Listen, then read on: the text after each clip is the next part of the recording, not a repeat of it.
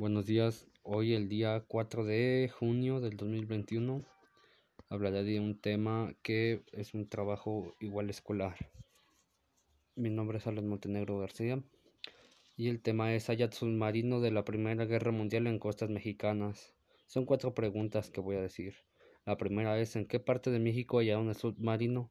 La respuesta es en la playa occidental de la isla Margarita en Baja California Sur. Segunda pregunta, ¿cuál es la historia del submarino?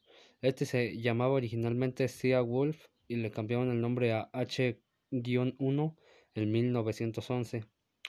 Eh, detalle importante, en 1911 fue creada la pistola Colt 1911 utilizada en la Primera Guerra Mundial por, por el ejército estadounidense.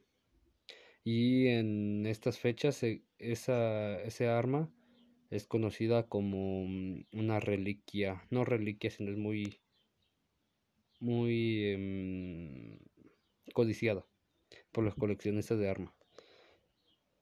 Tercera pregunta, ¿por qué es importante el descubrimiento? Por el valor histórico de tal descubrimiento. ¿Por qué fue útil para el descubrimiento la fotogrametría? Fotogrametría. Para hacer un, un molde un modelo 3D del submarino cuando era funcional. Bueno, esto fue todo, es un tema bastante corto, pero pues me gustó hacerlo.